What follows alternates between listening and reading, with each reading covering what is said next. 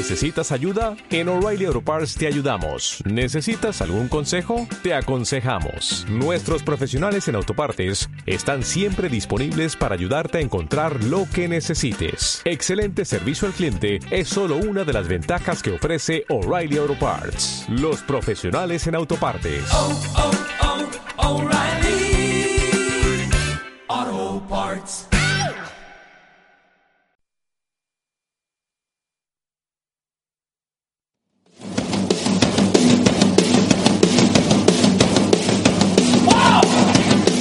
Ingrávidos. Juanjo López. Hola, ¿qué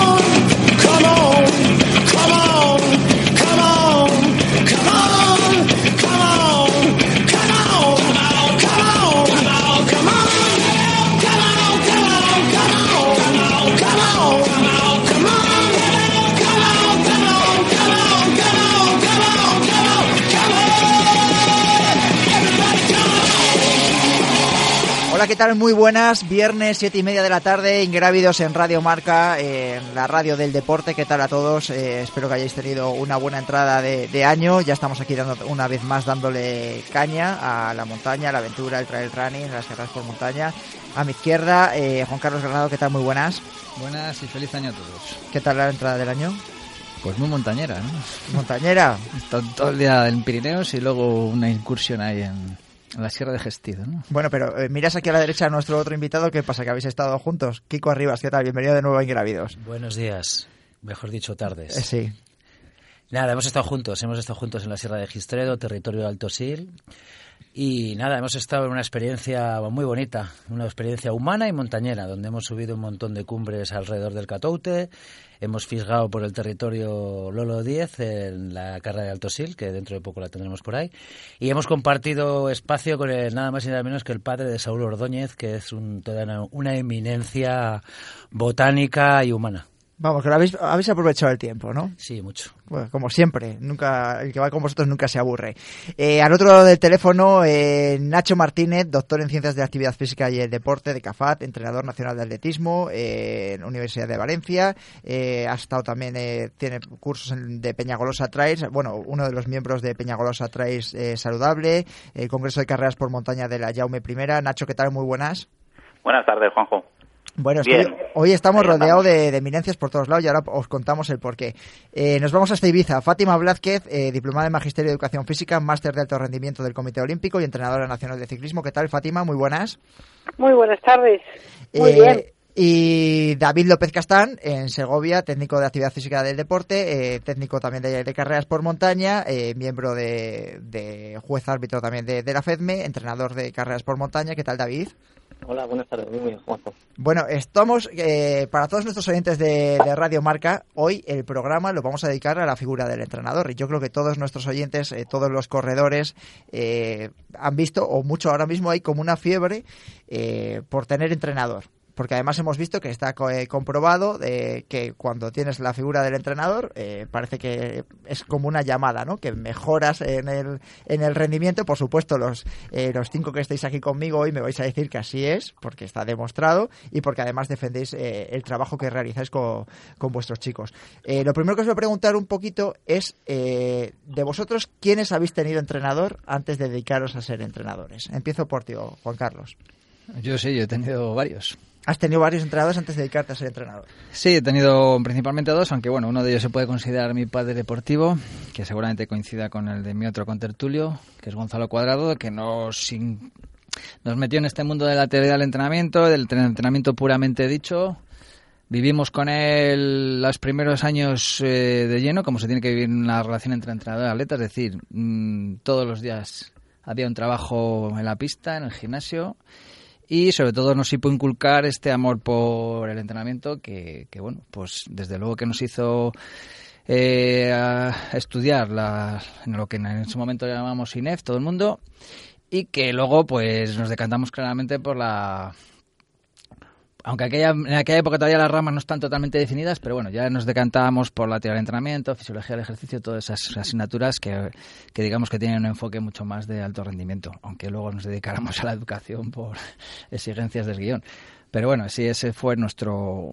Ese ha sido en este caso mis, mis primeros pasos como entrenador y al que realmente luego al final me dediqué como, como entrenador semiprofesional durante 15 años de mi vida. Vale, luego te pregunto más cosas, pero predicas con el ejemplo. Kiko. Bueno, pues nada, pues eh, retomar lo que ha dicho Juan Carlos, porque Gonzalo Cuadrado fue nuestro entrenador en la mayoría de nuestra carrera deportiva atlética.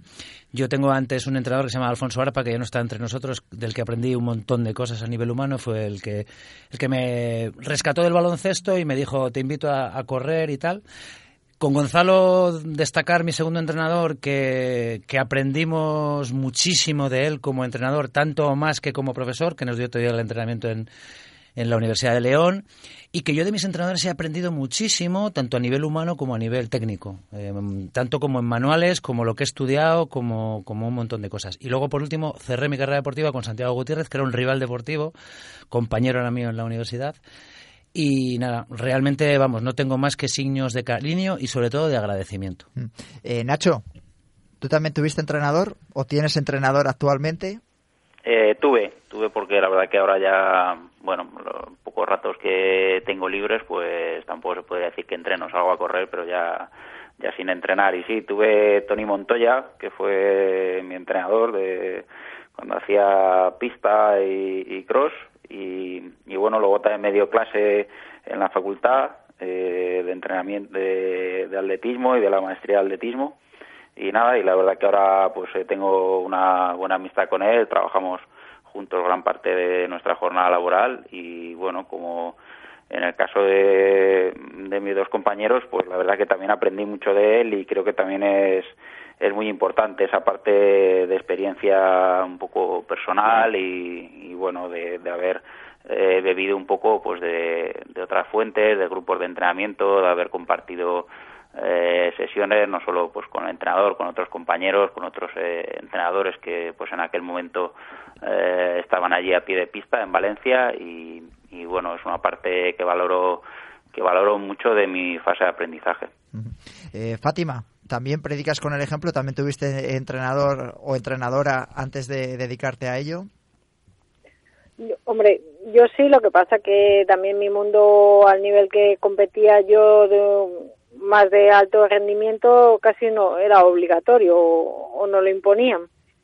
Yo vengo, como bien sabes, del mundo del ciclismo, de, de que sí que la teoría del entrenamiento son muchas cosas son muy parecidas, pero la verdad es que la figura del entrenador en ese momento es básica. No es un entrenador de pie de pista, es un entrenador que ves de vez en cuando, porque en esto sigue que el ciclista tiene que ser mucho más disciplinado al, al ciclista le tiene que gustar entrenar solo y saber estar muchas horas solo, que, luego a la, a la hora de extrapolarlo a la montaña también es muy importante. Mm.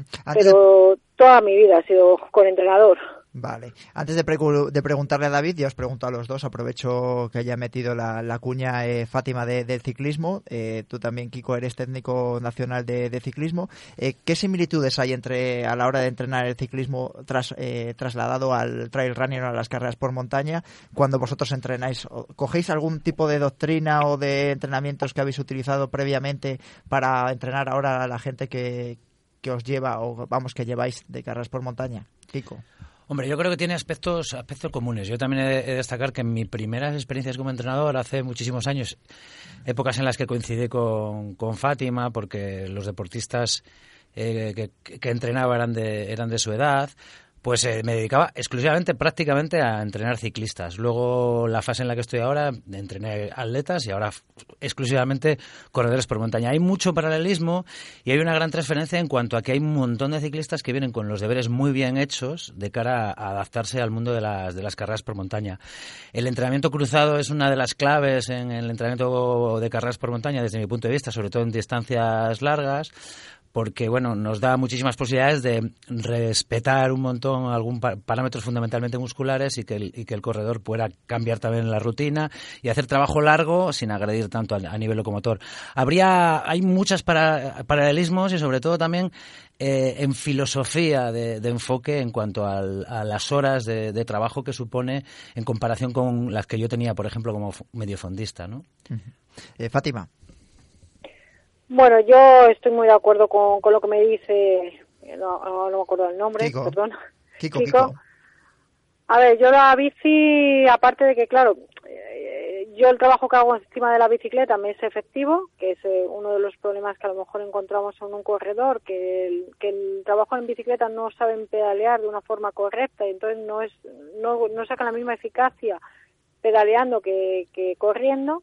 En mi caso sí que es efectivo y casi todo lo que es el trabajo largo, de tiradas largas, lo suelo hacer con la bici y es algo que también intento que mis, la gente que yo entreno lo vea así, porque de un entrenamiento largo de correr tardas en recuperarte, de un entrenamiento largo de bici, aparte que puedes tener una intensidad mayor, te recuperas mucho más fácil y acumular kilómetros y días de entreno eh, es muy importante. Al final, la calidad te lo da si eres capaz de asimilar días y días de calidad.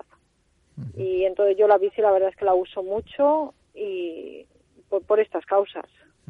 Eh, David, retomando la, la primera pregunta, tú también, por supuesto, que tuviste entrenador, me imagino, ¿no?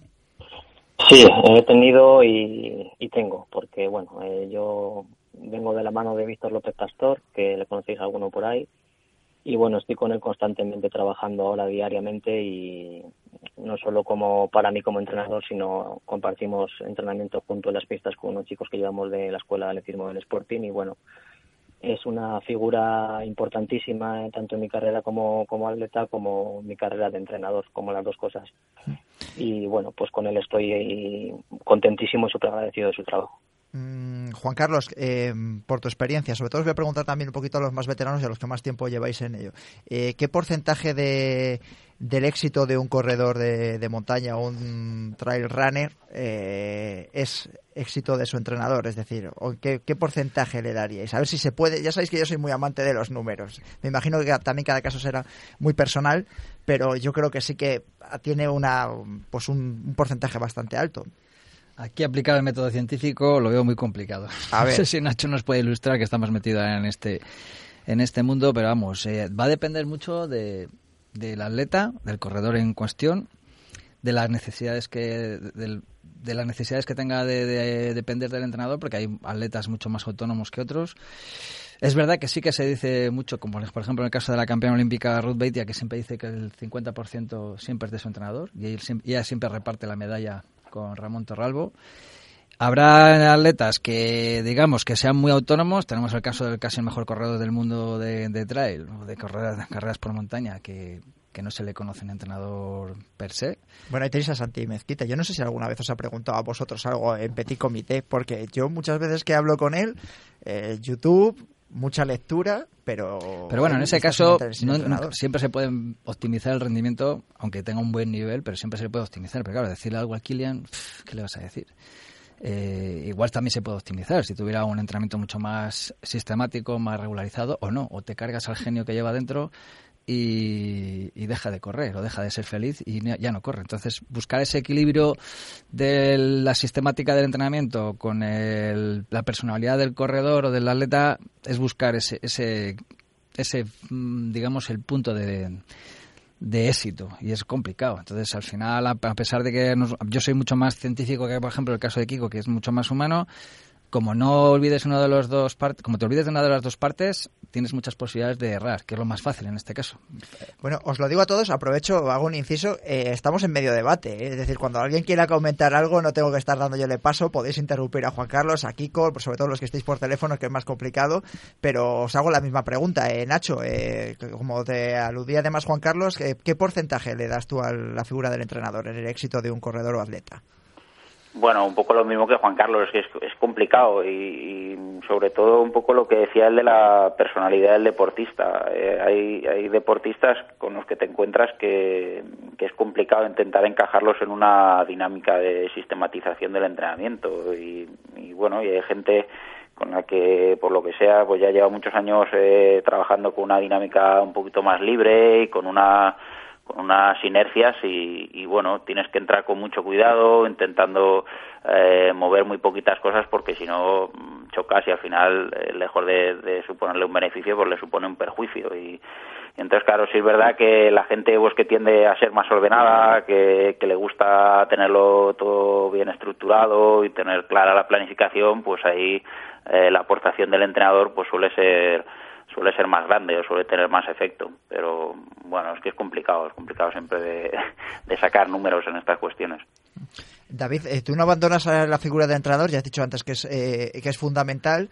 Eh, me imagino que coges mucho de, lo aprendido, ¿no? De, tu técnico actualmente para, para influírselo a, a, tus pupilos, ¿no? Sí, principalmente, bueno, pues lo que he probado en mis carnes, mi método es un poco, un poco ese.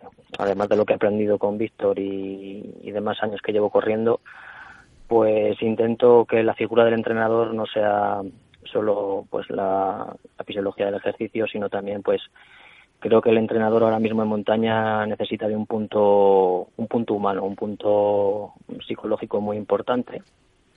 Ahora está muy muy de moda el tema coach, coaching, que, que bueno, que en mi caso pues intento con determinados pupilos eh, metérselo en vena porque creo que hay veces que la mente en este deporte es, es casi igual de importante que el físico.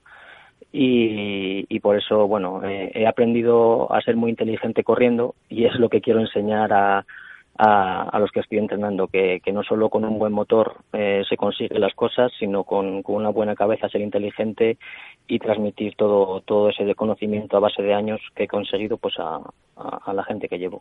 Mm, ¿Cómo se entrena la, mente, Kiko? Porque, y sobre todo ese sentimiento ¿no? que, que, transmites tú al, al que ya te, ya te, ha legado también, vamos, te, te lo decía Juan Carlos, ¿no? Que, que, eres muy pasional a la hora de entrenar y que además yo sé por alguna de, de tus corredoras, sobre todo, eh, que tu, tu, metodología funciona y que además a ellas les sorprende, ¿no? Por lo menos de, de inicio, ¿no? Que parece como que dicen, bueno, me voy a poner un plan de entrenamiento Kiko a Rivas y luego resulta que se meten en la piscina una temporada, eh, cogen la bicicleta, pero luego se demuestra que funciona. A ver, cuéntanos un poco. A ver, es, eh, es bastante complejo. Yo creo que, bueno, lo primero yo siempre digo que eh, entrenar es un acto de amor. Yo tengo la suerte de que mi trabajo es trabajo como profesor en la universidad y bueno, y dentro de mi otra dedicación también profesional es, estar en la Federación de Montaña como técnico de centro de tecnificación y seleccionador y, entrenar a, y entrenar a algunos corredores, ¿no? Entonces, es un acto de amor que yo decido, eh, o sea, yo entreno a muy poca gente y el modelo que yo tengo es un modelo, pues como lo que acaba de decir David, es un modelo en el que yo me meto en sus vidas, pero de una manera eh, muy humana trato de, empatizar con qué es lo que quieren, qué es lo que buscan y qué es lo que necesitan en esto de las montañas. ¿no? Yo les hablo de que hay entrenamientos para el alma y hay veces que los, los, los, eh, los corredores muy sistemáticos necesitan cumplir con pelos y señales eh, lo que pone en el plan y hay veces que hay que darles eso, cumple el plan, pero hay veces algunos que sufren por no cumplirlo, pero les viene mucho mejor hacer un entrenamiento en el cual desconecten con un colega intentando hacer hacer otras cosas, ¿no? Entonces yo baso mucho el trabajo en el diálogo y en la evaluación. La evaluación implica en que tú puedes hacer cosas que no estaban en el plan, pero yo tengo que saber qué has hecho. Y una vez que sabes lo que has hecho, reformulas. Y a partir de ahí es, intentas encontrar un poco el porqué, ¿no? Eh, eh, hay veces que hay entrenadores que dejan hacer el calendario a sus deportistas. Yo les dejo hacer el calendario, pero es un calendario muy dialogado y, intento transmitirles de que hay cosas que son absolutamente incompatibles y trato de ser claro con ellos, ¿no? ¿Cómo es ese momento de frenarles? Porque es uno de los a los que os encontráis todos, además. Es un proceso de acompañamiento en el cual, pues, lo primero hay que empatizar y el deportista tiene que, confiar en ti. Y confiar en ti desde el punto de vista técnico, desde el punto de vista científico y desde el punto de vista humano. Y tú tienes que... La evaluación para mí es la clave. Es la clave en la educación y es la clave en el entrenamiento. O sea, yo les, les mando a escribir. O sea, hay una parte cuanti, que es la parte de pruebas de esfuerzo, consumo de oxígeno, umbrales, hay una parte de números, de a qué pulsaciones está o cuántos kilómetros hago, etcétera, etcétera, pero hay una parte de escribir, de contar qué siento, cómo lo veo, etcétera, etcétera, porque tanto una como otra son importantes para, para el rendimiento. Entonces, bueno, pues eh, es, que es, es que es complejo, es, es, es complejo, pero eh, va un poco con, con eh, cómo eres tú también, ¿no? Y, yo entiendo que, que, lo que decía Juan Carlos está claro. Ninguna de las dos cosas puede hacerse sin la otra, pero las dos son importantes. En un momento en el que estamos además eh, con esa equiparación entre hombres y mujeres, mi pregunta va a ir para Fátima y luego para Nacho, y para Kiko también, que sé que entrenas a, bastantes mujeres y que tienes además experiencia con, ellas. Eh, Fátima, ¿es el, el mismo entrenamiento para mujeres o para hombres? ¿Hay que tener algún tipo de diferenciación? Igual. Idéntico. Yo lo diría, sí. Sí, yo también cuando he compartido mucho rato con selección española y estábamos los profesionales o nosotras, o selección de Castilla y León y estábamos lo mismo, dos chicos y nosotras. A ver, físicamente somos inferiores, eso es evidente, pero creo que la capacidad de esfuerzo y la capacidad de la chica que quiere ser deportista y la chica que quiere ser una deportista de nivel sabe que tiene que entrenar. Y además en mi caso por ejemplo en Salamanca que antes oía a alguien decir cómo se trabaja la cabeza, pues por ejemplo, entrenando en bicicleta en Salamanca en enero, teniendo que hacer seis horas con 10 grados bajo cero, haciendo cosas de estas, pero en mi caso yo quería ser ciclista. Y tenía y tienes que, hacer unos entrenamientos, tienes que hacer unos objetivos. Y uno de mis entrenadores que fue José Luis Pascua Piqueras, él me metía a entrenar con Santi Blanco, con Roberto Eras, con Chabacano, con Pedro y ahí entrenábamos todos juntos Evidentemente las series ellos iban más rápido que yo, pero las series eran las que eran. Yo creo que, no, tenías ningún tipo de adaptación. Me refiero a eso, ¿no? No, evidentemente la adaptación te la hace la carrera, pero nuestro tour, por ejemplo, también en las etapas eran de 180 kilómetros. En Vuelta a España, por ejemplo, pocas etapas están en los 180 kilómetros. Nosotros un entrenamiento de 4 o 5 horas era el que era, y cuando tú vas a una ultra, ni las chicas salen antes, ni las chicas les quitan las montañas el trozo final. Al final los tenemos que pasar igual. Entonces, eh, hay que hacerlo. Perfecto. Eh, Nacho, en tu caso, entrenador además de, de Laia Cañes, eh, ¿algún tipo de adaptación a la hora de entrenar con ella o algún tipo de entrenamiento diferente? Mm, bueno, esencialmente un poco la misma idea que comentaba Fátima. Al final hay veces que hay más diferencias por las características de cada corredor que no, que no por el sexo, lógicamente. Eh, en algunos casos, pues sí hacemos más ajustes por, por tema de ciclo menstrual, en otras eh, corredoras menos porque, bueno, porque lo llevan mejor o porque eh, no les afecta tanto al rendimiento.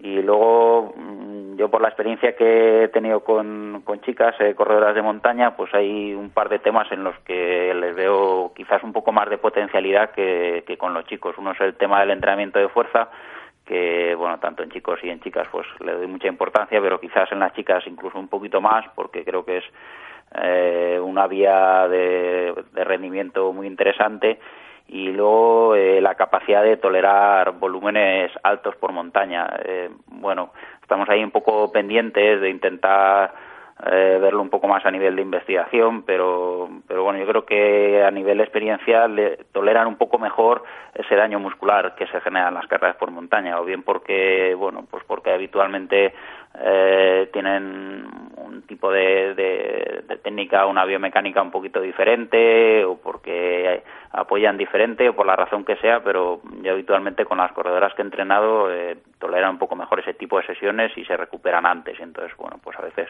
abuso un poquito más de, ese tipo de volumen. Mm.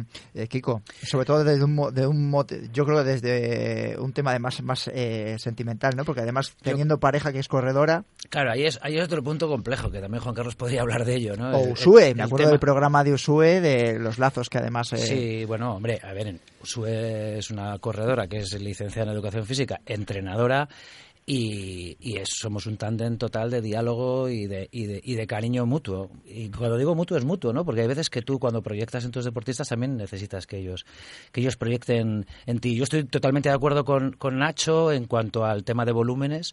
De hecho, yo también tengo pendiente el, intentar validar algo relacionado con cómo las mujeres empiezan, sobre todo las carreras ultra, empiezan en, determinadas posiciones y acaban en otras, ¿no? Y eso une dos cosas, la, la capacidad de asumir cargas largas de resistencia y el, planteamiento táctico de carrera muchísimo más racional y, lógico. ¿no? Yo, por ejemplo, con Usu en las tres UTMBs que he estado con ella, puedo hacer un, tratado de cómo va ella y otras mujeres evolucionando en la, en la, en la clasificación general. ¿no? Hay muchos factores que influyen, pero vamos, en, el trabajo largo, por supuesto. Luego hay también otros temas casi sociológicos, porque yo he, tenido, he tenido la oportunidad de entrenar muchas eh, mujeres que son madres, ¿no? y, y la situación que tenemos en nuestra sociedad y la, carga que puede tener una, una, atleta madre para lo bueno y para lo malo es, es muy potente. Y luego hay fenómenos hormonales curiosos que son las madres recién que son madres de forma reciente. No, bueno, ahí está, está demostradísimo que con una cautela suficiente eh, en el cual respetas eh, un tiempo desde el nacimiento del crío, lactancia, etcétera, etcétera, hay un pico de, de, mejora de mejora de parámetros muy grande que hay que saber gestionar, tanto emocional como como físicamente, ¿no? Yo, vamos, estoy, no estoy de acuerdo con, con Fátima de que son inferiores, es más, yo, yo pienso que son superiores. A ver, somos a ver, Fátima. el hecho... A ver, a unos ritmos la mujer nunca va a correr, en ese caso sí somos inferiores. O sea, yo por muy fuerte que estuviera nunca iba a subir al ritmo que podía subir eh, Miguel y, o somos inferiores en eso, en que realmente físicamente la, la, la, fuerza que yo tengo es muy raro que sea la misma fuerza que tenga un chico. Que a lo mejor a nivel de potencia sí puedo llegar, sí, pero ya son otros, a la hora de la verdad también cuenta la velocidad y la velocidad ellos impulsan y van más rápido que nosotras. Que tenemos más cabeza, yo creo que sí. Y sobre todo en muchísimos casos, y ya te digo, no, no por mí, creo que tenemos un más amor propio eso también es una cosa que a las chicas nos cuesta mucho estar a un nivel, mucho, y más a chicas que ya como yo tenemos 43 años, haber dicho en una edad queremos ser deportistas eh, y queremos ser deportistas de un nivel es complicado. Yo creo que eso, el amor propio nuestro, decir, pues, o, cabezonería, es algo que, que es muy importante. Y luego la gestión, en eso también estoy muy de acuerdo porque yo hay veces a chicos que tengo buenos, a un nivel de la, primera chica de la carrera, a veces les digo, tú vete con la primera chica, porque tú te vas a balontanar los primeros 20, 30 kilómetros y vete con la primera chica, que ya verás cómo vas mejor. Y el freno de esa primera chica les hace a veces tener muchos mejores resultados que si se hicieron la carrera solos. Eso, ya digo, yo es una de las tácticas que tengo con chicos relativamente buenos que pueden llegar al nivel de la primera chica. Eh, David, te voy a preguntar porque bueno, has puesto en marcha también eh, David López Castán, eh, el club para, para, entrenar, me parece. Ahora nos puedes contar un poquito más de, ese proyecto. de, de, todo ese porcentaje de corredores a los que estás entrenando ahora, ¿todos se dedican a la montaña, al trail running o hay alguno que se dedica al atletismo y qué diferencias hay entre unos y otros? Bueno, principalmente el club que he montado es principalmente de corredores de montaña. Luego sí es cierto que alguno mm, hace alguna carrera en ruta, pero no atletismo, ¿vale? Sí que es verdad que, que tengo atletas de, de asfalto, pero eh, que combina la temporada con carreras de montaña.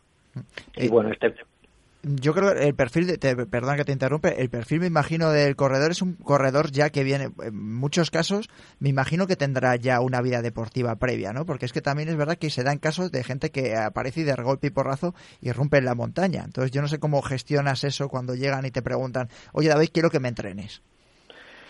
Sí, bueno, hay de todo. Hay gente que, que, no ha tocado la montaña y directamente quiere tocarla de, de primeras y meterse a hacer burradas. Pero bueno, como bien dices, hay que saber lidiarles y, pararle los pies para que no, no hagan burradas. Pero, pero luego hay otros que efectivamente llevan años en, en la montaña, pero que nunca han competido. Les ha gustado pues caminar, correr por la montaña y quieren dar el salto pues a tener un entrenador y un, un entrenamiento planificado y bueno en este en este club que he creado precisamente pues es un poco mm, a raíz de lo que estábamos hablando mm, tener más cercanía con el atleta y poder eh, ver más de cerca cómo cómo actúa en la montaña cómo cómo responde a, los entrenos que le, que le pongo o, cómo se adapta. Entonces creo que creando un club de corredores en el cual yo a mis atletas les tengo les tengo de cerca viendo cómo suben y bajan y podamos mejorar esa técnica pues creo que será mucho más eficiente a la hora de, correr. no es como en la pista, porque en la pista efectivamente estás a pie de pista y vas controlando ritmos exactos, pero aquí por lo menos puedes ver ciertas cadencias que luego en el entrenamiento, en la, en la hoja del plan semanal, puedes reajustar bastante bien. Entonces, esa es la idea. Eh, nos quedamos sin tiempo, como siempre. Yo creo que habrá que repetirlo, habrá que hacer una segunda edición. Me parece que coincidimos todos. Eh, Nacho Martínez, David López Castán, Fátima Blázquez, muchas gracias por haber estado en Radio Marca en Ingrávidos y a ver si en uno o dos mesecillos podemos repetirte tertulia, ¿vale? Gracias. Venga, un Venga, hasta luego. saludo. Juan Carlos, Kiko, gracias por haber estado en Ingrávidos un viernes más, que ya sabéis que esta es vuestra casa, eh, que habrá que seguir escuchando para aprender. Bueno, aprendemos todos. La verdad es que es muy enriquecedor para, para todos escucharnos y es un espacio reivindicando la figura del entrenador que creo que, que, es necesaria, tanto para nosotros como para cualquier persona que corra por montaña. Y una figura muy necesaria. Eh, a todos vosotros, eh, los vamos a escuchar el viernes que viene a las siete y media de la tarde, ya sabéis, en iTunes, en iVoox, en YouTube, el app oficial de Radio Marca y en el 101.5 de la FM. Un saludo.